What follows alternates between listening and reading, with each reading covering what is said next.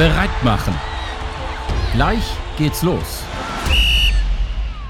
Moin und herzlich willkommen zur neuen Episode der Kinderfußball-Podcast. Heute mit Michael Welke vom FC St. Pauli, seines Zeichens sportlicher Leiter bei den Rabauken. Das ist beim FC St. Pauli alles, was noch, nicht, noch nichts mit Nachwuchsleistungszentrum oder Leistungsfußball im Kinder- und Jugendbereich zu tun hat.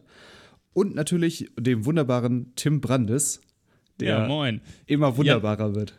Ja, ja, Jan, Jan hat gute Laune, weil wir das Intro gerade das äh, dritte Mal einsprechen, weil der Postbote zweimal geklingelt hat und ähm, genau als wir mit dem Intro fertig waren, quasi reingegrätscht ist. Ja, ähm, das, das ist bestimmt mein, ähm, meine Fußballbibel, die ich bestellt habe. Ja. Ich frag jetzt nicht weiter. Damit ich Genau. auch endlich äh, ein bisschen äh, Theorie und Fachwissen habe, was durch diesen Podcast allerdings schon immens und exponentiell gewachsen ist, muss ich sagen. Also, Exponentiell, das ist das Wichtige. das ist das Wichtige, exakt. Michel, moin. Hallo, moin in die Runde. Michael, vielleicht äh, für alle, die dich nicht ähm, kennen, magst du ein paar Worte zu dir selber verlieren? Alles, was man zu dir online findet, dreht sich äh, um deine Passion Fußball, St. Pauli, Rabauken und Cheftrainer-Dasein beim TV Meckelfeld. Wer bist du? Ja, ähm, ja, das trifft es eigentlich schon fast ganz gut. Also ich reduziere mich nicht nur auf Fußball, aber ich habe schon viel mit Fußball am Hut. Also genau, Michael Welker hattest du gesagt, ich bin 34 Jahre alt, ähm, lebe hier in der, kurz vor Hamburg in Meckefeld ähm, mit meiner Frau und einer kleinen Tochter. Äh, die wird jetzt bald drei. Und genau, ich arbeite seit jetzt mittlerweile ja, viereinhalb Jahren in der hauptamtlichen Rolle beim FC St. Pauli, äh, bin aber schon viel länger im Verein ähm, als Trainer im Nachwuchsleistungszentrum und auch in der Fußballschule. Und äh, ja, habe äh, viele Einblicke bei uns im Verein gewinnen können durch die Rolle, äh, diese hauptamtliche Rolle in der sportlichen Leitung, als auch durch meine Trainerstellen, wo ich ähm, ja von der U12, U13, U14 bis auch in, in höhere Jugenden Einblicke gewinnen konnte.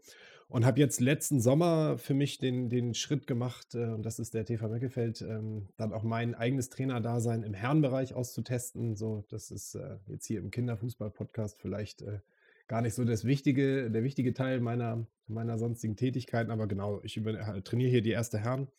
Und auch das ist für mich persönlich eine ganz spannende neue Erfahrung. Und nur so ein bisschen off-topic, by the way, selbst da haben wir auch schon mal von Nino gespielt. Ja, warum auch nicht? Also es ist ja durchaus eine Spielform, die nicht nur im Kinderfußballbereich ist. Es ist ja auch für, ähm, man sagt äh, zum Einstieg ja auch für die äh, eher Unerfahrenen im Fußball. Vielleicht ist das ja deine erste Herren dann in dem Moment ja auch. Also vielleicht ist das so. Ich glaube, wenn man sie selber fragen würde, würden sie sich nicht als unerfahren bezeichnen. Aber ähm, aus Trainersicht würde man vielleicht schon auch manchmal sagen, dass da noch in ja, vielen Situationen auch Erfahrungswerte fehlen. Also es ist auch eine recht junge Mannschaft ähm, oder eine durchmischte Mannschaft. Ich habe auch sehr viele junge Spieler in der Mannschaft und äh, ja, das ist eine ganz witzige Erkenntnis, die man da vielleicht oder die ich durch dieses Experiment auch äh, erlangt habe, dass ähm, egal, ob die jetzt jung und wild sind und auch noch lernwillig oder auch der gestandene Herrenspieler, der irgendwie schon, weiß nicht, Regionalliga-Erfahrung hat bei mir im Kader und äh, ja, und auch der sich total öffnet und sagt, hey, krass, cool, ne? Also will ich, will ich, will ich auch und äh, mein Sohn spielt jetzt nur noch das und das ging rasend schnell. ist eine ganz witzige Geschichte vielleicht in dem Fall. Aber genau, das Du, ist. das äh, sagen ja auch ganz viele Profitrainer. Wenn du mal mit, äh, mit dem einen oder anderen Profitrainer mal gesprochen hast ähm, oder auch ältere Trainer, die sagen ja, das ist ja alles gar nichts Neues. Kleinfeldspiele, äh, Spiele, ähm, alles, ähm, was ich im Herrenbereich in den letzten äh, 35 Jahren äh, erlebt habe, das haben wir doch schon immer so gemacht auch. Also, dass wir auf dem Kleinfeld gespielt haben und auch mit Minitoren und so. Äh, so neu ist es gar nicht. Das ist immer das Argument, was kommt, aber was natürlich neu ist, ist, dass es schon irgendwie im Jugendfußball nicht konsequent dann ähm, umgesetzt wurde. Natürlich wurde es, glaube ich, als Spiel. äh, Format, das kennen wir alle, die Fußball gespielt haben. Äh, jeder hat ja schon mal ein Kleinfeldspiel äh, gemacht, aber dass es dann äh, strukturell sich jetzt ändert, das ist ja das, was Neues an sich, oder?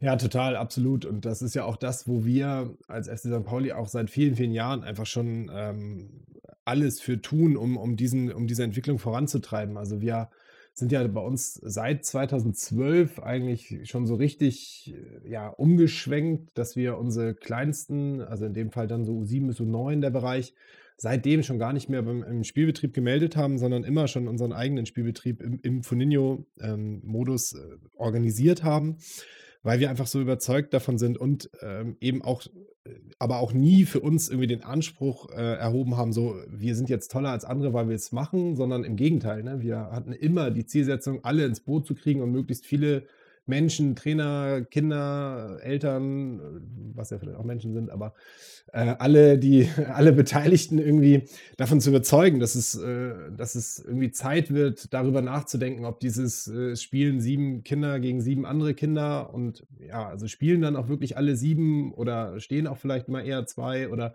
drei. So, und das war immer unser Anspruch und äh, deswegen freuen wir uns natürlich umso mehr über die Entwicklung jetzt auch der, der jüngsten Vergangenheit, dass immer mehr Landesverbände, dass der DFB aufgesprungen ist, dass ähm, äh, sowieso immer mehr Vereine aufgesprungen sind, trotz aller Hürden, die es ja irgendwie auch immer mal wieder gibt. So, man hört ja immer wieder, ja, wer soll die ganzen Tore kaufen und wer, ne, die, diese ganzen organisatorischen Rahmenbedingungen, die da erfüllt sein müssen, die stellen angeblich ja immer mal Vereine vor Hürden, wobei auch da wir Erfahrungen sammeln konnten, dass das ähm, ja, sich nicht bewahrheitet, wenn die Vereine sich dann erstmal darauf einlassen und von der Idee überzeugt sind. Also und da gibt es ja auch schöne Modelle, dass man äh, auch sagt, die Tore werden zum Beispiel mitgebracht. Wir hatten das in der äh, Episode mit Thorsten Bartsch äh, schon besprochen. Ähm, ganz spannendes Thema. Äh, welche Tore, welche Torqualitäten, hört da gerne mal rein. Ähm, äh, ja, also die äh, U7 bis U9 habt ihr rausgezogen aus dem Spielbetrieb und ihr wart relativ früh dabei. In einer der letzten Episoden haben wir ja auch mit den Hoffenheimern gesprochen, die ja auch mit Horst Wein, der schon ich glaube, irgendwie 2009 oder vielleicht noch früher schon bei der TSG war und dort auch äh, ja, gleich überzeugt hat, die dann auch eine Verknüpfung hatten ähm, und äh, einen Bezug zu den neuen Spielformen und das auch früh mit umgesetzt haben. Die, die sagten nur, ja, ähm, ich weiß nicht, ob wir die Ersten waren, die das so mitgemacht haben. Unsere Kollegen im Norden äh, äh wären, wären relativ früh mit dabei gewesen. Ich glaube, damit meint er euch, oder? Ja, würde ich auch denken, genau. Also, äh, wenn man mich fragt, sage ich auch immer, wir und Hoffenheim waren so ein bisschen die Vorreiter in Deutschland. Das würde ich schon auch so sagen. Ähm, und wenn ich wir sage, war es jetzt nicht meine Person, sondern äh, mit, mit bei uns dann Christian Klose als damals dafür verantwortlichen Mitarbeitern, Mitarbeiter, jemand, der aber auch persönlich Kontakt mit Horst Wein hatte und der war auch bei uns in Hamburg genau. Äh, wir haben für uns immer so 2012 definiert als der offizielle Start sozusagen. Natürlich waren die Gedanken und Ideen und die Kontakte aber auch schon vorher da. Also von daher stimmt es wahrscheinlich, was der Hoffenheimer Kollege gesagt hat, irgendwie, dass wir, ja, und äh, es ist aber auch letztendlich, also müßig und eigentlich auch egal, wer angefangen hat. Ähm, viel wichtiger ist ja, äh, wer alles so mitmacht und äh, vor allem finde ich viel wichtiger, äh, wer noch nicht mitmacht und warum der oder die dann nicht mitmachen. Also das ist ja das, was wir irgendwie für hoffen, ja, immer weiter voranzutreiben, dass es immer mehr Vereine gibt, die sagen, hey, wir machen mit, wir sind dabei, ob jetzt auf einer organisierten Verbandsstruktur oder ob auch in einem, in einem eigenen Rahmen, sage ich mal, das, das muss ja jeder für sich selber definieren und hängt sicherlich auch mit Gegebenheiten vor Ort irgendwie vor, zusammen. Also habe ich viele Nachbarvereine, habe ich wenig Nachbarvereine, genau. wie auch immer. Jetzt habt ihr äh, über die Jahre ähm, äh, natürlich viel Erfahrung äh, gesammelt. Also auch egal wer der Erste jetzt war, aber die, die Jahre ähm, summieren sich ja auf und damit auch die Erfahrung, die ihr äh, gesammelt habt. Ähm, ihr habt die U7 bis U9 rausgenommen aus eurem Spielbetrieb damals. Ähm, wie, erzähl mal, wie das kam. Warst du dabei und hast du die, das noch vor Augen? Ja, also ich, ich war nicht in, in irgendwie verantwortungsvoller Position, Position dabei, sondern einfach irgendwie als Teil des, des Trainer, Trainerinnen-Teams so im gesamten Bereich. Deswegen habe ich die Entscheidungsprozesse nicht im Detail mit äh, äh, aber natürlich jetzt im Nachgang äh, erfahren, also berichtet bekommen. Ähm, und genau das war, also der damalige Ansatz war auf jeden Fall zu sagen, also der Verband war gar nicht gesprächsbereit. Das war tatsächlich Step 1, zu versuchen, den, den Hamburger Fußballverband mit ins Boot zu kriegen und zu sagen, hey, lasst uns was Gemeinsames machen. Und die waren zu dem damaligen Zeitpunkt aber gar nicht gesprächsbereit. Also da gab es ja auch die zwischendurch dann eingeführte 4 gegen 4 oder Fair Play Liga und so, das gab es da alles noch gar nicht. Da gab es einen ganz normalen Spielbetrieb, 7 gegen 7, ab der G-Jugend, ähm, mit großen Toren und einem Torwart oder Torhüter, der da irgendwie drin steht und versucht, dieses riesige Tor dann irgendwie zu ver äh, verteidigen. Und jedes zweite Spiel mindestens geht irgendwie mit zehn Toren Unterschied aus. Es gibt immer die, die sich dann total gehypt haben und die, die irgendwie immer nur auf den Deckel gekriegt haben. Und ja, diese Frustration bei Kindern, die konnten wir irgendwie nicht mehr ertragen und haben gesagt, nee, das wollen wir nicht. Das möchten wir einfach für unsere Kinder nicht, die bei uns Fußball spielen, sondern da muss was anderes her. Und dann äh, war Foninho, war klar, wir gehen diesen Foninho-Weg und Foninho, ob jetzt Foninho, Kinderfußball, Kleinfußball, wie auch immer, bei uns ist es, heißt es einfach Foninho so. Foninho ist unser 3 gegen 3 auf vier Minitore und das spielen wir. mit dann allen zusätzlichen Varianten, die sich jetzt über die Jahre entwickelt haben. Die Kinder werden älter und ne, dann kommt auch mal ein großes Tor dazu und wir spielen mal die gegen die und das Tor gegen die Tore und so. Das sind alles ja Weiterentwicklungen, die ähm, aber am Anfang noch nicht da waren. Am Anfang war es drei gegen drei, vier Minitore. Ziel, alle Kinder sollen irgendwie spielen, alle Kinder sollen Erfolgserlebnisse haben, es soll keiner irgendwie ausgegrenzt werden, weil, keine Ahnung, die Mannschaft, in der er spielt, nicht genug Spieler fürs Spiel zusammenfindet oder weil er nur auf der Bank sitzt oder sie nur auf der Bank sitzt oder weil äh, der Beste immer nur mit dem Ball losläuft oder weil die Beste immer jeden abgrätscht oder so. Äh, das wollten wir alles ausblenden. Und deswegen haben wir gesagt, wir machen unser eigenes Ding und äh, sind damit auch mutig gewesen, glaube ich. Es gab natürlich ist so eine Entscheidung dann auch immer, wenn man so ein großer Verein in einer Stadt ist, wie der FC St. Pauli dann in Hamburg, hängen da ja auch irgendwelche politischen Verflechtungen und so weiter dran, äh, ist dann schon glaube ich, ein krasser Schritt im ersten Moment gewesen und hat sicherlich auch für Unfrieden an manchen Stellen gesorgt.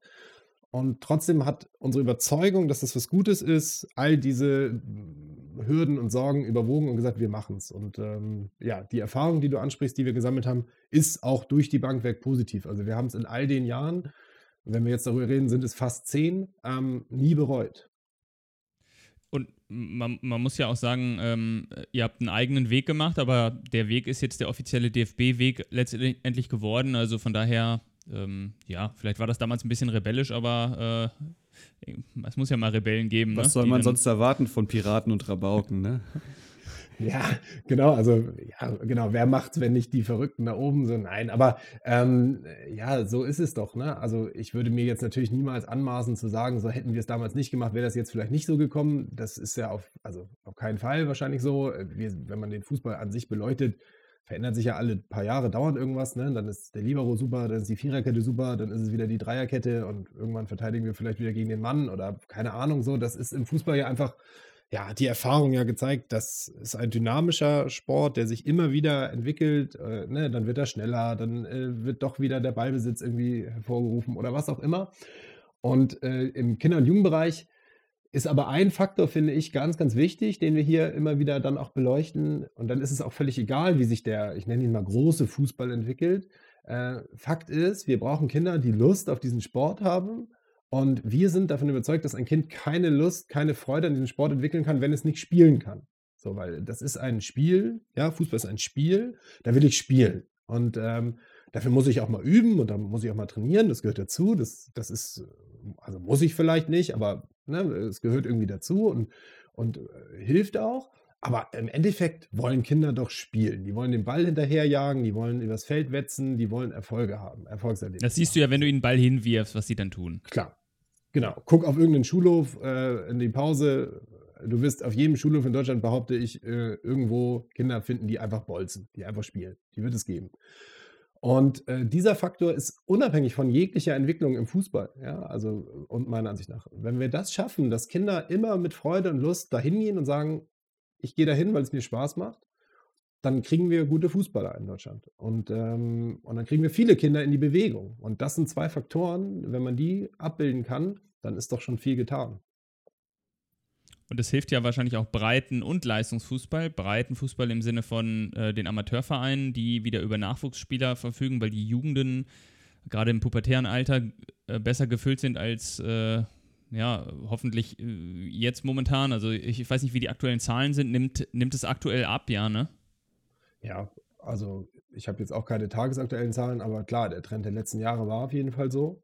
Ähm, dass Corona jetzt natürlich nochmal irgendwie ganz andere Zahlen irgendwie vielleicht provoziert, das blenden wir vielleicht mal aus an dieser Stelle, aber genau, deswegen, äh, ja, die Entwicklung war doch zu erkennen und äh, nachher war ja wahrscheinlich das auch nachher das schlagende Argument, warum der DFB gesagt hat, wir müssen ran, ne? wir müssen irgendwas ändern. Also Genau, wenn dir halt die Basis wegbricht, wenn du siehst, äh, spulst mal 10 Jahre oder 15 Jahre vor und ähm, die, die Vorhersagen äh, sind dünn, dann ähm, muss man was ändern. Und ich glaube, der, äh, der Weg da über den Spaß und die Begeisterung zu kommen, um dann diese Phase, wenn die Kinder 10, 11, 12, 13, 14, äh, 15 sind, dass wir sie da auch weiterhin mitnehmen. Äh, das, ist, das ist eine ganz wichtige und gleichzeitig in deiner Rolle jetzt, ähm, in seiner, ich sag mal, in dieser Tandemrolle zwischen Breitenfußball ähm, als äh, Rabaukensportlicher Leiter und in deiner Funktion auch als NLZ-Trainer, äh, U12, U13 eher dann äh, am Beginn schon von diesem äh, Aufbau- und Leistungsbereich.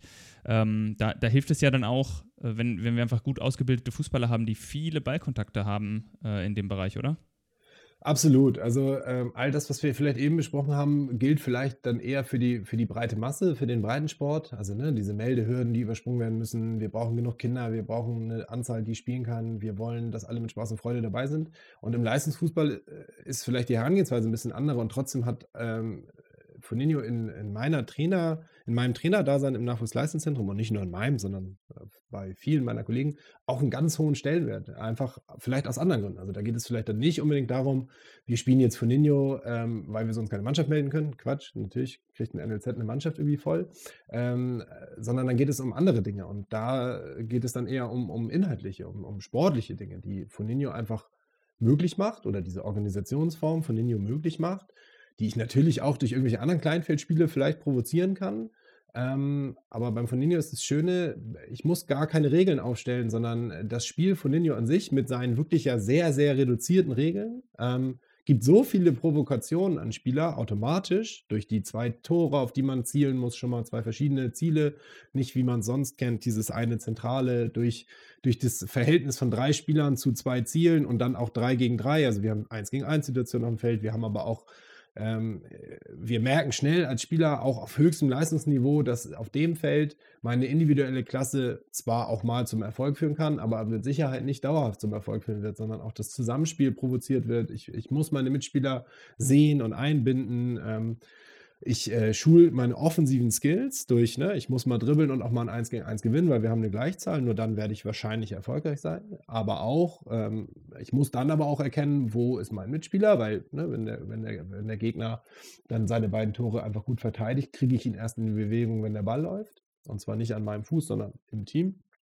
Und im Gegenzug schult Foninho automatisch ja auch die, das Verhalten gegen den Ball. Also wir haben automatisch die Möglichkeit, also es, es, provoziert es dann selbst. Ich habe keinen Torwart, auf den ich mich verlassen kann oder sonst irgendwas. Ich, ich muss einfach auch bereit sein, gegen den Ball zu arbeiten, weil tue ich das nicht, meine Mannschaft sofort ein Problem. Und äh, ihr könnt euch das vielleicht vorstellen, in in einem Nachwuchsleistungszentrum, da äh, laufen Kinder rum, die ja schon einen Anspruch an sich selber haben, die einen Anspruch von zu Hause mitkriegen, der Trainer hat einen Anspruch und so weiter. Die sind ehrgeizig, die wollen gewinnen, die wollen jedes da Training wollen rausziehen. auffallen. Ja.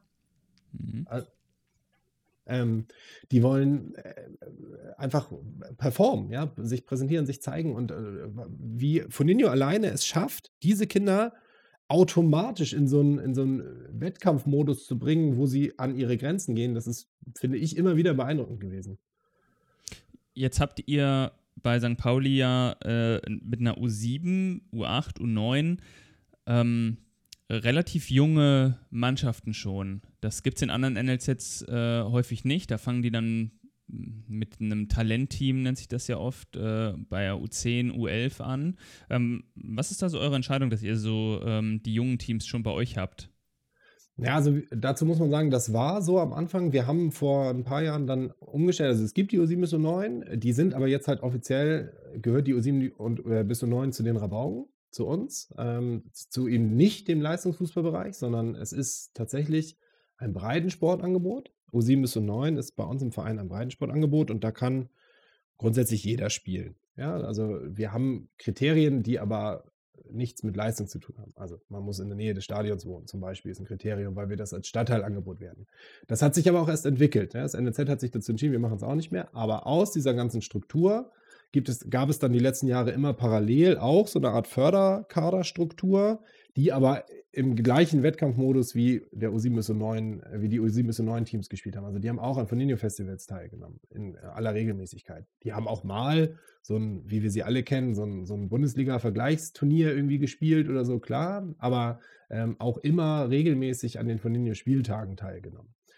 Und äh, dieser Faktor war äh, ein ganz interessanter, finde ich, weil äh, gerade der, der absolute durchschnittsnormale Breitensportverein hat das dann auch immer wieder als Highlight wahrgenommen. Oh Mensch, guck mal, St. Pauli kommt mit seinen, mit seinen Talenten und die Foninho-Spieltage haben total äh, oft aufgezeigt, dass äh, Talent in dem Moment äh, im Foninho auch gar nicht immer ausschlaggebend ist. Also in, auf, im Klartext gesprochen, in den, bei den Foninho-Festivals hat bei weitem nicht immer das Talentteam gewonnen, wenn man nachher aufs Gewinn geguckt hat. Hat ja keiner drauf geguckt, aber in dieser, in dieser Förderstruktur oder in dieser Talentstruktur wurde aus der Sicht, aus der Perspektive NLZ natürlich ein Blick drauf geworfen, ohne es den Kindern gegenüber zu thematisieren. Und wenn man das beleuchtet, von, aus meiner Rolle, aus der, aus der hinter den Kulissen Rolle sozusagen, also nicht präsent auf dem Platz sein, dann ist das schon interessant und dann ist das auffällig gewesen. Das ist auch etwas, was äh, wir in der Episode mit Thomas Stark über die Foninho-Liga in Köln schon gehört haben, dass es die Kinder, selbst wenn sie wissen, dass sie einem Team auch im Foninho eher unterlegen sind, dass sie es trotzdem total feiern gegen ein großes Team, also ne, wie zum Beispiel dem FC St. Pauli in Rebauken. Äh, in Köln war es dann halt ähm, Fortuna oder Fortuna, der FC. genau.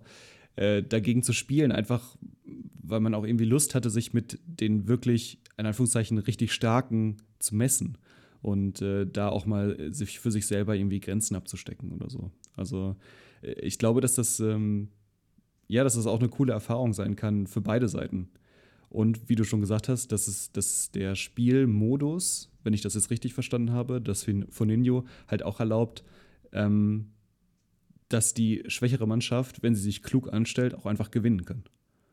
Genau, das ist, äh, das ist so. Das gibt das System oder das gibt der Modus so her. Also spätestens in dem Moment, wo dann irgendwie ein Toreunterschied herrscht und, und äh, das andere Team mit vier Spielern spielen darf, ne, dann ist es eine Herausforderung, ähm, eine viel größere Herausforderung. Dann, dann habe ich immer eine Unterzahl. Ja? Ich habe immer, muss mich immer gegen mehrere durchsetzen und äh, und all diese Faktoren machen, bringen dann auch den Mehrwert für das leistungsorientierte Team. Ja? Also das ist nicht wie, also ich habe in meiner U12, U13 Trainerkarriere Testspiele en masse gehabt gegen Mannschaften, die sich gemeldet haben und gesagt, hier, wir sind hier bei uns in der Region das Team der Teams, wir gewinnen hier immer alles, wir brauchen mal eine Herausforderung. Und dann hat man sich mit denen getroffen zu einem Testspiel und am Ende des Tages ging es trotzdem 13-0 aus für uns. So, und das ist dann einfach für niemanden doof, befriedigend. Ja. Nee, ja, für, Gar nicht. Also das bringt uns nichts, also das bringt dem Leistungsteam nichts, das bringt dem Breitensportteam nichts, wenn die dann mal so richtig einen auf den Deckel kriegen, äh, gerade in so einer positiven Euphorie. Ne? Die sind da bei sich das Team der Teams, gewinnen alles. Das ist wahrscheinlich auch ein richtig tolles Team mit richtig guten Fußballern. Aber für diesen ganz oberen Bereich ist es dann halt nicht ausreichend. Und dann hat man am Ende ja, meine Jungs gehen dann so vom Feld, ja, okay, so Pflichtaufgabe erfüllt irgendwie, ne, Testspiel jetzt mal wieder gespielt, was hat der Trainer sich da wieder überlegt? Die anderen Jungs weinen dann teilweise oder was auch immer und das ist, das kann ja nicht im Sinne des Erfinders sein, so und, und dann sind wir selbst da, sind wir dazu übergegangen zu sagen, lass uns doch alternative Spielformen wählen in solchen Vergleichstestspielen ne, oder in so einem Freundschaftsspielen. Lass uns doch einfach mal zwei Foninho-Felder aufbauen, dann ein 5 gegen 5 Feld aufbauen und meinetwegen das wollen die dann trotzdem immer, können wir am Ende auch nochmal 9 gegen 9 spielen oder so im D-Jugendbereich dann, können wir ja machen. Und dann äh, probiert man aber alles mal aus. Und das haben wir ganz oft gemacht. Und da haben wir dann ist es aber nicht dann eines, das eine Ding mit dem einen Ergebnis, was du dann äh, eine Stunde lang spielst, sondern dann ist es halt äh, nur einer von, von drei oder vier Bereichen, die, die dann halt ähm, gespielt werden. Und vielleicht gewinnen sie im 3 gegen 3 oder 4 gegen 4. Ähm, und äh, verlieren dann äh, im, im 9 gegen 9, aber das macht dann vielleicht auch gar nichts am Ende. Und ist für die Kinder auf jeden Fall von der, von der Entwicklung her dann äh, eine super Sache. Ja, korrekt, genau so war es. Ne? Also dann hast du immer trotzdem die Kinder, die dann äh, auf den Foninho-Feldern, äh, also die dann zu Hause einfach erzählen können, hey, ich habe gegen St. Pauli ein Tor gemacht. So. Das ist doch super. Ja, genau. Und das also, ist ja also, das, ne? das ist ja das Coole, ne? So, dass äh, die kommen nach Hause und sie tragen das dann auch mit und ähm, ich habe ich hab neulich meiner, in irgendeiner Sportbiografie ich gelesen, dass, äh, dass der Vater, ähm, das war über irgendeinen Profisportler, der, der meinte immer, wenn ich früher, ähm, wenn irgendwas am schönsten war, hat mein Vater irgendwie äh, ähm, abgebrochen und dann, äh, dann hieß es immer, wir, wir können morgen weitermachen und dadurch ist die Motivation bei mir so hoch geblieben. Und ähm, das denke ich mir dann auch immer, wenn, äh, wenn du dir die Kinder mal anguckst, die in einem, in einem Foninio-Festival spielen.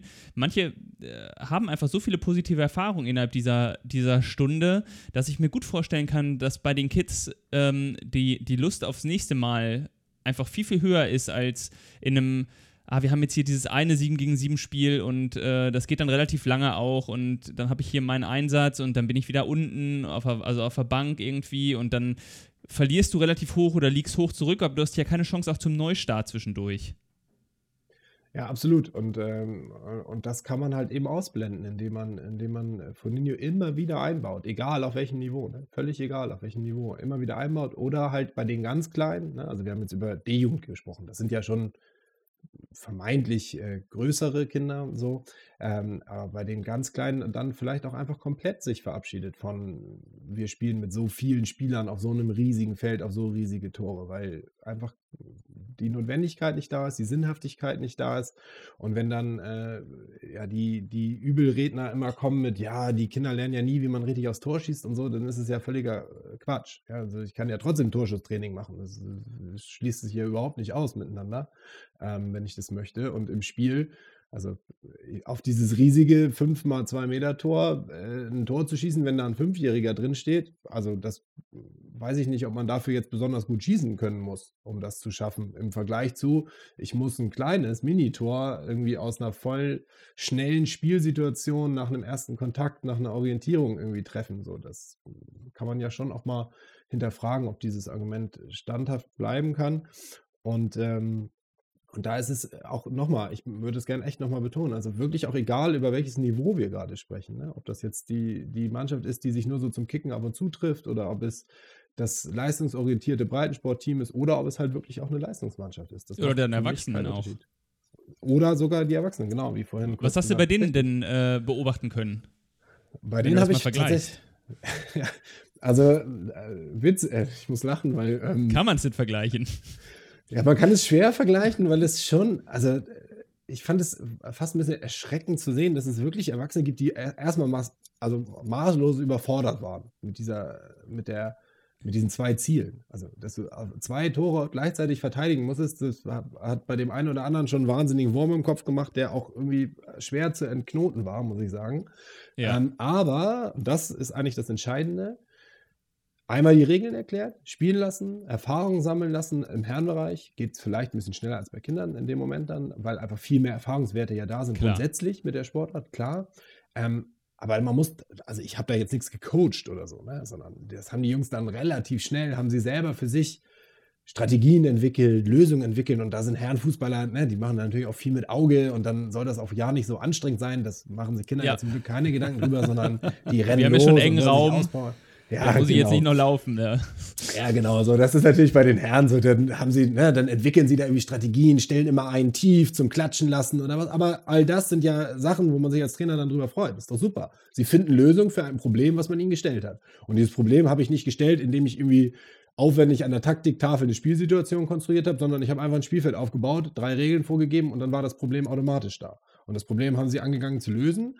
Und das haben sie super gemacht. Also haben sie super Lösungen entwickelt, ohne dass ich irgendwas gesagt habe. Und das war für mich eigentlich so die interessanteste Erkenntnis in dem, in dem Feldversuch ähm, Herren, also von Nino im Herrenbereich. Ich habe ja mal in der, äh, in der Uni Hannover ich weiß gar nicht, ob wir im Podcast mit Roland, glaube ich, äh, wo es um die Torhüter ging, ähm, hatte ich da schon mal kurz erwähnt.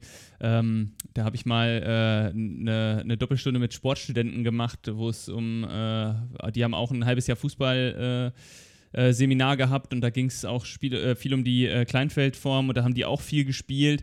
Und da merkt man natürlich auch so diese, diese Härte und Motivation, die plötzlich bei den Herren da reinkommt. Da wird die Grätsche ausgepackt und ähm, da denkst du ja schon, wenn du Kinderfußball siehst, geht das schon alles ein bisschen gesittet dazu als ähm, auf diesem engen Feld. Also da, da ist auch eine gewisse ähm, ja, Durchsetzungsfähigkeit bei den, bei den Erwachsenen dann, die man dann sieht. Also man, ich kann das nur wirklich jedem Trainer mal empfehlen, das einfach mal mit Erwachsenen äh, auszuprobieren. Das muss ja auch nicht lange sein. Eine Viertelstunde reicht da ja äh, mitunter völlig aus. Ähm, einfach mal zu gucken, wie verhalten sich ja nicht die Erwachsenen auf diesem kleinen Raum, wo auch keine Zeit ist für Sachen, wo du technisch auch relativ sauber spielen musst. Du hast schon gesagt, klatschend vorhin, für die, die's, äh, äh, die beim Fußball so ein bisschen neu dabei sind. Klatschen heißt ja, äh, ich werde angespielt und äh, leg den Ball äh, wieder ab, zurück. Ähm, ja, also ähm, zieh mich quasi raus in eine, in eine Position, wo, wo Platz ist und dann werde ich angespielt, dann ziehe ich Gegner auf mich, aber ich äh, lege den Ball dann wieder ab, sodass mein Mitspieler auch wieder ähm, die Möglichkeit hat, weiterzuspielen. Das sind ja ähm, Sachen, die sich dann wirklich gut selber entwickeln können da drin. Und ich kann mir auch gut vorstellen, dass man mit Erwachsenen auch schöne Mischformen äh, machen kann, indem man zum Beispiel auf die eine Seite zwei kleine Tore stellt und auf die andere ein großes und den Torwart dann auch mit integriert. Absolut, das habe ich, äh, das ich tatsächlich sehr häufig gemacht, äh, sowohl in der, in, im D-Jugendbereich, im, im, Leistungszentrum als auch bei den Herren. Äh, oft die Situation, und die kennt wahrscheinlich jeder Trainer oder jede Trainerin aus der Praxis, ich habe nur ein, ein Torwart beim Training. So. Mhm, Kommt ja genau. immer mal vor. So. Äh, ich glaube, haben viele. Dann ist das Training, lassen alle schon die Köpfe so hängen, so kein Bock Ja, mehr genau. und heute Dann, nur ein Torwart. Genau, alle sind genervt. Ich will nicht, oh, Abschlussspiel findet nicht statt oder hm, so, keine Ahnung. Nee, und dann macht man es genau, wie du gerade gesagt hast. Auf der einen Seite halt großes Tor, Torwart, alles gut. Äh, und auf der anderen Seite dann zwei Minitore oder drei Minitore vielleicht sogar auch manchmal. Ähm, und äh, dann äh, verschiedene Möglichkeiten. Entweder man spielt mit zwei Halbzeiten oder ich habe auch oft gerne gemacht, so eine Art, ja, wie beim Basketball, so Streetball dann sozusagen gespielt. Also ich gewinne das Angriffsrecht aufs große Tor, wenn ich in eins der Kleinen getroffen habe. Also die verteidigende Mannschaft hat schon das Ziel, Ah, das okay. große Tor zu verteidigen, den Ball zu erobern, schnell umzuschalten und dann möglichst gezielt. Und im Herrenbereich kann man dann natürlich ganz taktisch werden und äh, ne, sagen so, hier, guck mal, die Minitore, die da jetzt stehen, symbolisieren im Spiel irgendwie den Schnittstellenpass auf sechs oder keine Ahnung, auf zehn, um nach vorne zu kommen. so. Und wenn ich den bespielt habe, wenn ich den Pass gespielt habe, sauber hinten rausgespielt habe, also die Balleroberung habe, das äh, Gegenpressing des Gegners, äh, der gegnerischen Mannschaft äh, überstanden habe und diesen Pass rausgespielt habe, dann habe ich jetzt das Angriffsrecht, dann wechselt die Aufgabe und ich darf aufs große Tor angreifen und am Ende gezählt werden nur die Tore ins große Tor. Ganz interessante Form, klappt immer gut. Äh, äh, kurze Frage an unseren, an unseren Fußball-Auszubildenden Jan, der ja seine Fußballbibel bestellt hat, wie er vorhin sagte. Sechs, sechs, sechs und zehn, Jan. Ja, das äh, ist so bestimmt wie mit der Uhr, oder? Das, wenn du auf 10 passt, dann ist es von dir aus quasi so ein bisschen links nach vorne. Fast. Ähm, Ich schätze mal, das sind Metaräume, oder? umgangssprachliche Bezeichnung für den defensiven Mittelfeldspieler und den Spielmacher, würde ich sagen. Weil die früher die Nummer 6 und die Nummer 10 hatten. Und man sie früher mit, der, äh, mit den Nummern aufgestellt hat, von 1 bis 11 die Spieler, dass der Ah. 11 der Stürmer vorne war. Und üblicherweise war der Sechser derjenige, der vor der Abwehr gespielt hat. Und sagt man heute auch noch die Doppel-6 manchmal, zwei vor der Abwehr oder die einfache 6 oder der Zehner ist dann entsprechend der, der hinter den Stürmern spielt. Es ist für Fußball-Laien immer absolut nicht nachvollziehbar, wenn, äh, wenn sie davon sprechen, die haben immer gar keine Ahnung, was die 6 und die 10 überhaupt ist. Auch Kinder nicht. Ich durfte Kinder mir meine Nummer aussuchen, also von daher. Ja, wenn ein Trainer, wenn ein Kindertrainer irgendwie zum Kind sagst, du bist heute Sechser, da ist der völlig verwirrt. Auch das war übrigens äh, witzig, dass du das gerade sagst. Das war bei uns äh, auch bei St. Pauli ganz früh haben wir uns entschieden, im, bei den Kleinsten äh, uns auch von diesen Bezeichnungen zu lösen. Also jetzt unabhängig von den Zahlen, aber auch von diesen Bezeichnungen Innenverteidiger, Außenverteidiger und so haben wir uns auch gelöst, sondern wir haben auch da so ganz kindgerechte oder versucht, möglichst kindgerechte Bezeichnungen zu finden, sodass zum Beispiel der Stürmer bei uns immer Vollstrecker heißt. Oder ähm, der, der, der Sechser, der defensive Mittelfeldspieler, heißt bei uns Ballverteiler. Also, weil einfach so eine Aufgabenbeschreibung damit einhergeht. So, wenn man ein Kind hört, du bist heute der Ballverteiler, hat es vielleicht schon eine ganz andere Vorstellung, was es überhaupt so machen soll im Spiel, als wenn man jetzt sagt, du bist defensiver Mittelfeldspieler. So. Oder die Außenverteidiger sind die Linienläufer. Ja, also was, was würde man als Kind denken, wenn ich höre, ich bin Linienläufer? Ja, ich soll die Linie rauf und runter laufen. So, dann hat man schon mal irgendwie einen Schritt gewonnen vielleicht. Der Innenverteidiger ist der Aufbauspieler, alles in so einer offensiven Denke. Das ist so die Philosophie des FC. Pauli. Wir denken immer, dass wir den Ball haben und was machen wollen, so. Aber Habt trotzdem, ihr ja auch. Genau, haben wir ja auch. äh, äh, die Profis haben es ja jetzt mittlerweile auch hingekriegt oder kriegen es auch im Moment ganz gut hin. Nein, ähm, ja, und äh, auch das, ne, ganz interessanter äh, Nebeneffekt. Äh, Im Foninho dann, äh, klar, da gibt es nur drei Spieler, aber auch da kann man ja mit Bezeichnungen arbeiten, die vielleicht eher das Handeln oder das Tun ähm, ja, unterstreichen, unterstützen. Also ich würde beim Foninho jetzt nicht sagen, du spielst links, du spielst rechts, du spielst in der Mitte, weil ich würde mal unterstellen, dass man das gar nicht so pauschal will, dass die immer im gleichen Raum sind, sondern äh, vielleicht gibt man auch da, arbeitet man auch da mit Aufgaben und sagt, ne, so, keine Ahnung, ich kenne ja meine Jungs und Mädels so ein bisschen bei mir im Team und, und äh, ja, Äh, ja, ich finde das, find das mega interessant, ähm, weil man ja den Kindern natürlich auch nicht so ein bisschen diese Ausflucht geben möchte, so, ja, ich habe, also ich bin auch Mittelspieler, warum soll ich denn jetzt nach da außen gehen, um den Ball irgendwie zu holen oder sowas?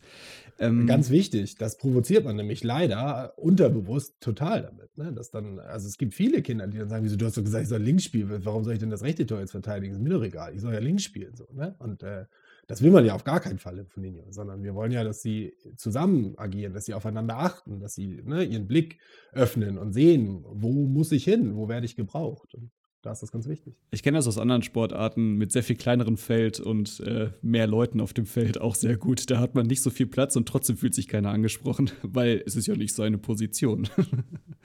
Ja, also große, großes Problem des Positionsdenken grundsätzlich, glaube ich. Ne? Definitiv. Also das ist äh, schwierig. Wie macht ihr das denn im Nachwuchsleistungszentrum? Du hast gemeint, ihr wendet da viel von Ninjo an als Spielform. Wie macht ihr das denn mit Kids? Wir haben das in der Folge, uh, Tim, da muss mir nochmal helfen. Ich glaube, es war in der Folge mit Roland oder mit Marco in der ersten sogar, wo es darum ging, dass, ähm, dass Kinder ja auch gar, gar nicht so richtig einen äh, so früh in so ein, in so ein Ich bin der Position oder ich bin die. Ja, Position. diese Identität, ne, die hatten wir, glaube ich, mit Marco genau, dass wir, dass wir vermeiden wollen, dass die Kinder äh, auch mit der Rolle des Torhüters kann auch sein, dass wir es mit Roland schon hatten, ähm, dass, dass es darum ging, dass, dass wir sie nicht in diese Rollenbilder äh, zu früh ähm, reinbekommen wollen. Ne? Aber irgendwann müssen wir sie auch in Rollenbilder äh, in gewisser Weise dann äh, reinbekommen, weil wir ja, weiß ich nicht, ich, ich kenne so, so ein bisschen aus der Talentsichtung, wenn du ähm, im, im Bereich dann, weiß ich nicht, U12 bis U15 äh, ist ja schon irgendwie die Phase, wo man sich dann auch so ein bisschen mal orientieren kann, oder? Ja, auf jeden Fall. Und ähm, das ist aber äh, gerade, das ist mit ein Argument für, warum Foninho immer mal wieder auch im Training einsetzen, auch im Leistungsfußball. Weil natürlich ist es in einem Nachwuchsleistungszentrum, auch in der U12, U13 so, dass man, wenn man Spieler in sein Team holt, dann entscheidet man sich ja ganz bewusst für diese Spieler. Man sucht sich die aus. Das ist der Luxus eines Leistungszentrums, eines Leistungsfußballtrainers, dass er sagen kann, so hier, pass mal auf den, den finde ich richtig gut, weil, und den brauche ich in meinem Team, weil, und dann wird halt versucht, ob der das auch möchte. So, das ist, äh, so funktioniert Leistungsfußball. Es ist halt eben nicht so, ich muss nehmen, was da ist sozusagen und daraus das Beste machen, sondern ich kann äh, auch Einfluss darauf nehmen, äh, was an Spielermaterial da ist. Und da ist es natürlich so, dass man man ein gewisses Anforderungsprofil hat. Also ich sehe jetzt einen Spieler, dann sind wir beim Talentsichtung, im Talentsichtungsbereich, ich sehe einen Spieler, der ist besonders schnell, der kann das, der kann dies, der kann das. Und dann habe ich als Trainer natürlich im Kopf, hey, den kann ich mir richtig gut als Linienläufer bei mir im Kader vorstellen oder so. Das ist natürlich, hat man diese Denke als Trainer und so geht man auch ran. Und trotzdem ist es brutal wichtig. Es war immer oder ist auch immer noch äh, meine Meinung und war immer meine Einstellung im Nachwuchsleistungszentrum auch äh, gerade im D-Jugendbereich auch noch, die Kinder möglichst breit auszubilden. Sie eben nicht nur positionsspezifisch zu, äh, ja, zu so einer Uhrwerkmaschine auf der Position hinten rechts irgendwie auszubilden, dass sie nur die Skills dafür lernen. Und gerade dafür ist doch Foninho der perfekte Weg, weil wir haben im Foninho so viele, so oft den Wechsel zwischen den drei Phasen des Spiels. Ballbesitz, gegnerischer Ballbesitz und diese Umschaltmomente. Das findet in diesem kleinen Feld, in dieser kleinen Spielanzahl ja so viel häufiger statt als im großen Fußball, dass man genau jeden Spieler provoziert, auch seine defensiven Skills zu verbessern, auch wenn er vielleicht der Meinung ist, er ist immer, er ist der Rechtsaußen vorne. Ja? Er, muss nur an seinem Gegenspieler vorbeikommen mit Ball am Fuß. Alles andere ist egal. Das interessiert mich nicht. Ne? Messi, der verteidigt ja auch nicht mit. So, der, also denkt das Kind vielleicht. Und trotzdem kann ich ihm dann sagen, so, ne, wir trainieren das jetzt mal. Und dann wird er aber trotzdem sagen, so, boah, habe ich gar also, nö, habe ich eigentlich keinen Bock drauf. Mache ich jetzt, ne, weil ich will dem Trainer ja gefallen, aber Lust habe ich da eigentlich nicht drauf und lässt sich nicht drauf ein. Beim Foninho es, es entlastet ja auch den, ja, es entlastet ja, ja auch den Trainer. Weil ja, der, total, äh, genau. Die Sachen, die, die, du gerade meintest, er muss sich sein Team so zusammenbauen, das braucht er ja gar nicht. Wenn wir eine Spielserie, wenn wir auf Ergebnisse verzichten und von Spieltag zu Spieltag denken, dann muss er das ja auch gar nicht machen. Korrekt. Wenn wir dann den äh, runterbrechen zum, zum breiten Fußball, also ich glaube nicht, dass im Leistungsfußball jemals dazu kommt, dass nur von Linie gespielt wird. Das glaube ich ehrlich gesagt nicht. Obwohl auch muss ja auch nicht. Die, genau, muss auch nicht, wobei die Idee vielleicht ganz charmant ist, aber das sprengt vielleicht den Rahmen. Aber ähm, genau, das runtergebrochen ähm, auf jeden Fall. Also wenn ich eben mich als Trainer sowieso von diesem Gedanken schaffe, von dem Gedanken zu verabschieden, dass nur wichtig ist, was am Ende für ein Ergebnis irgendwo auf dem Zettel steht, äh, dann ist sowieso schon mal viel geholfen im Kinderfußball. Da bin ich, oder da sind wir uns wahrscheinlich alle einer Meinung. Ähm, und Foninho, genauso ist es. Äh, gibt einem auch die Möglichkeiten oder macht es einem als Trainer, glaube ich, auch ein bisschen leichter, sich davon zu verabschieden, weil einfach ähm, ja, ich muss nicht irgendwie nach einem 2x20-Minuten-Spiel mich vor mein Team stellen und ihm jetzt irgendwie als Trainer erklären, wieso und warum ist irgendwas so gelaufen, sondern dann haben die das eine Spiel, da lief es mal ganz gut, dann lief das andere Spiel vielleicht mal nicht so gut und äh, dann haben sie aber mal eine Zeit zu viert gespielt, dann lief es auch wieder besser und dann haben sie wieder aber zu dritt gespielt und dann war es irgendwie ausgeglichen. Und äh, auch da bietet Foninho ja so viele Möglichkeiten, im, im, im, wenn wir jetzt auf so einen Wettkampfbetrieb Foninho gehen, äh, gibt es ja auch verschiedene Organisationsformen, äh, die verschiedenen Modi, die es da gibt. Ich weiß gar nicht, inwieweit ihr die schon beleuchtet habt hier in diesem Podcast. Mit Jule ganz äh, umfangreich ja, genau. schon besprochen, die Spiel- und Turniermodi, ähm, auch dann mit einem mit einem vierten Spieler und so weiter, genau. Perfekt. Unser Experte dafür, der wird es ja im Detail alles erklärt haben. Und wenn wir dann über irgendein Ananas-Modell oder so sprechen, dann ist es doch genau äh, das, äh, dass man eben auch relativ schnell sich die Teams so zurechtruckeln, dass eben ausgeglichene Spiele zustande kommen. Dass es eben nicht immer so ist, dass ich nur auf den Deckel kriege oder auch eben nicht so ist, dass wir immer nur die weit überlegene Mannschaft sind. So. Und das ist, äh, wenn man das erreicht, das kann man ja in einem 1 gegen 1, also Mannschaft A gegen Mannschaft B Spiel, kann man das nicht erwirken. Also es funktioniert einfach nicht. Hast du auch Kids äh, im Nachwuchsleistungszentrum, die dann zu dir kommen, nach oder beim Foninho und sagen, hey, ähm, Michel, wie sieht das aus? Ich will eigentlich eine ganz andere Position spielen, weil das ist so ein Effekt, den äh, Marco, glaube ich, genannt hat, dass dass äh, Spieler dann einfach sagen so, hm, irgendwie habe ich jetzt keine Lust mehr, irgendwie Stürmer zu sein, weil das ist mir irgendwie alles zu heikel und ich habe das Gefühl, ich komme mit dem Ball nicht mehr zurecht. Ich will Marco mal, war immer Verteidiger, ne? Genau, oder ich, ich will mich jetzt mal im Tor ausprobieren. Ja, ähm, Jein, also die er Erkenntnis auf jeden Fall. Also die Erkenntnis auf jeden Fall, also aber eher aus einer Sicht, dass ähm, man selber vielleicht einfach auch Eindrücke von dem Spieler gewinnt im Foninho, die man gar nicht hätte gewinnen können, wenn er jetzt immer nur Linienläufer gespielt hätte, zum Beispiel. Also gerade dieses, wie verhält er sich denn in einem offenen Raum? Das hat er am Flügel so gut wie nie. Da ist eine Auslinie, die das Feld begrenzt. Da ist der Raum sehr begrenzt äh, und muss andere Lösungen finden, als wenn er äh, in der Mitte ist, wo er einen Gegenspieler im Rücken hat, wo er sich drehen kann in alle Richtungen, wo er in alle Richtungen passen und laufen und Entscheidungen treffen äh, muss und so weiter.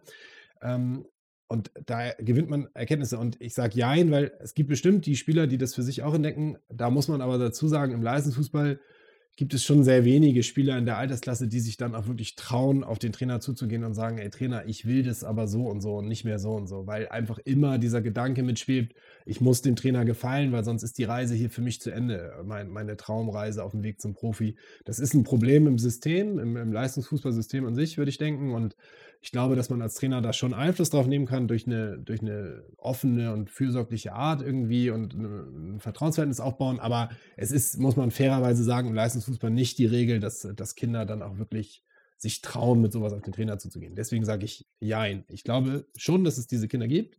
Ähm, und das merkt man ihnen vielleicht an, aber dass sie es wirklich aussprechen, aus anderen Gründen eher nicht, würde ich denken.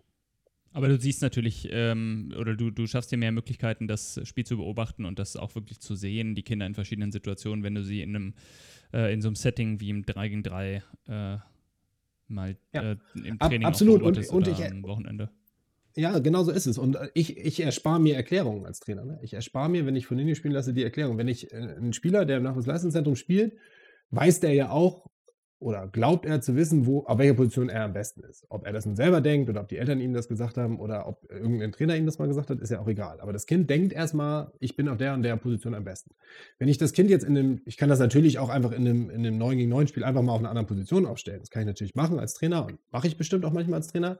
Das hat aber für mich immer zu, zur Folge, dass ich erklären muss. Ich muss immer erklären, wieso und warum. Das Kind wird immer sagen, oh, den will ich jetzt nicht. Was soll denn das jetzt? Ich, ich will doch hier zeigen, dass ich der Beste bin. Ich will doch zeigen, dass ich hierher gehöre. Also musst du mich auch auf der Position spielen lassen, wo ich am besten bin. So. Also muss ich erklären. Dann erkläre ich und sage, ne, ich will dich breit ausbilden und so weiter. Zieht meistens. Ist auch okay, akzeptieren die Kinder meistens auch. Trotzdem sind sie irgendwo unzufrieden. Lasse ich jetzt einfach von Linie spielen, muss ich gar nichts erklären. Ja, dann, dann, entwickelt sich das von selber. Ja, das Kind rennt los, das Kind spielt, das Kind will auch da, ne, der Antrieb im, auf Leistungsebene, der Antrieb, ich möchte der Beste sein, ich möchte zeigen, dass ich hier gewinne, dass ich das kann. Also gibt das Kind alles. Es rennt durch die Mitte, es lässt sich in der Mitte anspielen, spielt an Flügel, es bietet sich außen an, läuft die Linie runter, dribbelt rein. Alles das, was ich äh, sonst vielleicht fordern müsste, einfordern müsste, coachen müsste, ähm, erzwingt sozusagen diese Spielform Und trotzdem habe ich als Coach ja die Möglichkeit, als Trainer die Möglichkeit, das Begleiten im Sinne von, von, von Lob, äh, ja, immer wieder Situationen aufzeigen, äh, die das Kind dann toll entschieden hat. Ähm, natürlich auch mal eine Situation aufzeigen, wo man, wo, wo es vielleicht Optionen gegeben hätte, was man vielleicht hätte anders machen können, aber auch nicht in einem aktiven Coaching im Spiel, sondern einfach dann im Gespräch danach zu sagen, so, hey, lass uns doch mal drüber nachdenken, was lief jetzt hier gut, was lief nicht so gut. Und so haben habe ich es immer gemacht. Ne? Also ich habe immer das Team zusammengeholt danach, habe immer erstmal die Kinder sprechen lassen, sagen lassen, so, erzähl doch mal. Ja, was, was, waren so deine Erkenntnisse, deine Eindrücke? Und da sind die Situationen ja auch frisch. Total. Und das macht im Lernverhalten der Kinder ganz viel aus. Ne? Also es ist, äh, verfestigt sich in ihren Köpfen wesentlich mehr, wenn sie die Erkenntnis selber erlangen, als wenn ich ihnen sage, dass es so, so ist. Also und sie haben gleich auch viel mehr Möglichkeiten, es wieder neu auszuprobieren, weil die Situationen natürlich durch die, durch die Spielform äh, wieder häufiger vorkommen. Korrekt. Es ist halt nicht so wie nach einem äh, 9 gegen 9 Spiel, dass sie dann eine Woche warten müssen bis zum nächsten Spiel, sondern in dem Turnier-Wettkampfmodus äh, von Nino äh, steht dann fünf Minuten später das nächste Spiel an und sie können es gleich irgendwie versuchen, auf die Platte zu bringen. Ne? Genau. Mhm. Sehr cool. Also äh, ja, Michael, super Überblick. Ähm, wir, haben, wir haben noch ganz zum Schluss eine neue Kategorie bei uns, bisschen, bisschen überraschend. Äh, haben wir noch nicht eingeführt. Äh, ich habe dich auch noch nicht darauf vorbereitet, aber äh, ich denke, du wirst es äh, durch deine Erfahrung gut meistern. Äh, wir suchen noch, oder wir fragen ähm, äh, jeden, jeden Gast bei uns, der ja auch, zumindest die, die als Trainer tätig sind, ähm, nach ihrer Lieblingsübung, die so richtig nochmal Spaß, so eine Challenge, so ein Gaudi am Ende vom Training, wenn es nochmal, wenn das Training nochmal auf dem absoluten Höhepunkt beenden willst. Hast du da so eine, die dir, die dir da so einfällt? Also, äh, ohne jetzt äh, mich hier zu breit zu machen, äh, mir fällt es schwer, eine rauszupicken. Ähm, vielleicht können ja, wir die ja, Altersklasse dann, ein bisschen, die, die, die Wunschaltersklasse eingrenzen. Hm. Dann, dann, machen wir, machen wir Wunschaltersklasse, machen wir einfach mal eine, eine U10. Eine U10 möchte nochmal eine Gaudi am Ende ähm, ihres Trainings haben. Ja, also was auf jeden Fall immer, äh, immer zieht, äh, ist tatsächlich ähm, ein Foninho-Feld, aber mehrere Foninho-Teams und nach jedem Tor wechselt das Team.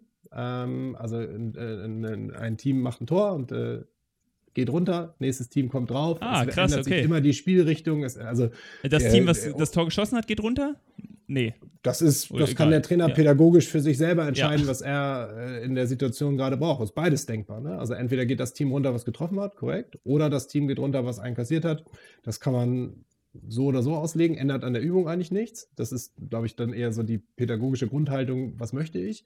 Ja. Ähm, unter Trainern ist, ist die Übungsform an sich, glaube ich, als, als Tschechenrolle bekannt. So dieses, egal auf welches Feld man das spielt, ne? es gibt mehrere Teams und man wechselt ja. nach Torerfolg dann die, die Teams, weil es ändert sich immer die Spielrichtung und so weiter. Äh, es kommt immer, dann kommt der Ball mal von da, dann kommt er von da und so weiter. Und da geht es immer ordentlich ab. Also erfahrungsgemäß ähm, haben die da wahnsinnig Spaß dran. also ein Spielfeld, zwei Mannschaften spielen, die anderen Teams, äh, die anderen Dreierteams stehen drumherum und äh, beispielsweise, äh, die haben alle Leibchen an, Rot spielt gegen Blau, äh, Rot schießt das Tor und ähm, äh, Blau muss runter und dafür kommt Gelb rauf und ähm, wer, wer am längsten drauf ist, äh, gewinnt am Ende das Ding zum Beispiel. Korrekt, genau. Und ja. äh, es passiert halt auch nie, dass ein Team gar nicht raufkommt, weil durch den stetigen Wechsel, da muss man natürlich, je nachdem wie viele Teams man hat, muss man eine Reihenfolge festlegen, wer raufkommt. Da können die auch strategisch ja. dann schnell sich positionieren, dass sie gut umschalten können. Genau, auch äh, im Leistungsbereich wäre das sogar dann der nächste Step. Dann haben sie irgendwie noch eine kleine Side-Aufgabe, keine Ahnung, ein bisschen durch die Koordinationsleiter gehen oder irgendwie sowas, um sie so ein bisschen aktiv zu halten, so ein bisschen Balljonglieren oder irgendwie, ne, dass sie, oder irgendwelche Ballschulübungen so ein bisschen nebenbei. Und, Und dann, dann, rufst du die Farbe äh, auch, rein vom nächsten Team. Genau, entweder rufe ich sie rein oder ich, ich sage, keine Ahnung, wenn es über die Auslinie geht, kommt das Team rein, wenn es über die Auslinie geht, kommt das rein, dann provoziert man auch noch, dass sie das Spiel verfolgen müssen, dass sie irgendwie aufmerksam dabei sein müssen. Da gibt es so wahnsinnig viele äh, spannend, Optionen, ja. wie man das dann noch verfeinern kann, aber ja. Hätte ich direkt Bock drauf. Ja, freut mich. Auch als Spieler. aber cool, denk dran, ja. was beim letzten Mal passiert ist, Tim, da war es nach 15 Minuten auch am Ende. Also. Ach, Mist. ähm, super, also äh, Michael, vielen, vielen Dank. Hast du noch was, äh, was dir auf dem Herzen liegt, was du loswerden möchtest noch im, im Bereich von Kinderfußball? Irgendwelche Vielleicht adressiert an so Tipps ja. oder Appelle an unsere Hörerinnen und Hörer da draußen, die ähm, eher im ländlichen Bereich eventuell halt sich ausprobieren und äh, mit ihrem sehr, sehr, sehr ehrenswerten ähm, Ehrenamt halt draußen die, die Fußballfahne hochhalten. Ja, gerne. Ähm, traut euch, steht da drüber, traut euch, traut euch es auszuprobieren, ähm, legt eure eigenen Erfahrungen aus der eigenen Kindheit ein bisschen beiseite und öffnet euch der mittlerweile ja gar nicht mehr so neuen, aber dieser Form. Probiert es aus. Ihr könnt es in eurem Verein untereinander erstmal ausprobieren. Ihr könnt euch mit einem Nachbarverein einfach treffen und sagen, komm, wir bilden jeder drei, vier, fünf, je nachdem, wie viele Kinder wir haben, äh, Dreierteams und spielen auf mehreren Feldern. Lasst sie einfach kicken. Habt keine Angst vor den strukturellen Hürden. Also wir haben nicht genug Tore. Mann, dann baut erstmal nur Hütchentore auf oder das ist völlig egal. Hauptsache, es gibt irgendwie eine kleine Markierung oder steckt ein Stock in die Wiese, äh, so wie es auf dem Bolzplatz gemacht wurde. Das funktioniert alles. Habt keine Angst davor, Mensch, oh, ich bin aber ja nur ein Trainer und muss jetzt irgendwie vier Teams betreuen. Nein, im Foninho braucht ihr sie während des Spiels gar nicht betreuen. Ihr müsst nur da sein, Ansprechpartner sein. Ihr müsst mal jemanden in den Arm nehmen, wenn er sich wehtut. Ähm, alles andere regelt die Form selber. Sie regelt sich selber. Man braucht keine Schiedsrichter. Ähm, ihr, ihr, braucht nicht coachen. Ähm, von daher macht es, probiert es aus, sammelt eure Erfahrungen. Und ähm, ja, wenn ihr Unterstützung braucht, ähm, dann gibt es bestimmt Vereine bei euch in der Nähe, die mehr Erfahrungswerte haben, die euch dann auch immer gerne helfen. Das habe ich auch gelernt in den Jahren, dass diese Foninho-Gemeinschaft äh, völlig egal in welcher Trikotfarbe die da rumlaufen, sehr verwachsen miteinander ist und man da sehr offen ist, auch sich gegenseitig zu unterstützen und Tipps zu geben. Und äh, ja, natürlich äh, bleibt mir dann auch als letztes zu sagen, wenn ihr gar nicht mehr weiter wisst, dann ruft ihr beim FC St. Pauli an oder bei den Rabauken an oder schreibt uns eine Mail und wir sind auch sehr gerne bereit, ähm, ähm, auf Elternabenden oder äh, wie auch immer aufzutauchen, eure Trainersitzung einmal zu besuchen und einfach zu berichten aus der Erfahrung. Wir haben ja auf kickplan.de auch die Regelwerke und Zeichnungen und die habt ihr ja auch. Ähm, ihr stellt ja auch die einzelnen Spielmodi vor mit eurem Regelwerk und mit eurer Philosophie. Da findet man bei euch auf, äh, ich glaube, FC St. Pauli. Was, was haben wir? Äh, und dann gibt es den Rabaukenbereich. Ja, oder den Rabaukenbereich. Dort äh, ist das auch alles zu finden. Äh, schön aufbereitet. Sehr schön. Tolles Schlusswort. Ja, vielen lieben Dank dir, Michael. Vielen lieben Dank dir, Tim. Ähm, ich muss mich da anschließen. Sehr, sehr schönes Schlusswort, sehr, sehr schöner Appell an all die Trainerinnen und Trainer da draußen. Falls ihr wie immer nicht genug bekommen könnt von unserem Podcast, schaut auf äh, www.kickplan.de vorbei. Äh, dort gibt es einen Podcast-Bereich, in dem alle Folgen nochmal aufgelistet sind. Ähm, alle hilfreichen Links und Ansprechpartner findet ihr hier in dem Podcast in den Show Notes, bei dem Anbieter, bei dem ihr es gerade hört, oder auch bei uns in der Website. Und äh, etwas ausführlicher natürlich in unseren Blogposts. Und von meiner Seite aus kann ich nur sagen, vielen lieben Dank und bis bald. Ciao, bis bald. Tschüss, vielen Dank. Aus, aus, aus, das Spiel ist aus. Organisiere jetzt dein nächstes Kinderfußballturnier auf kickplan.de.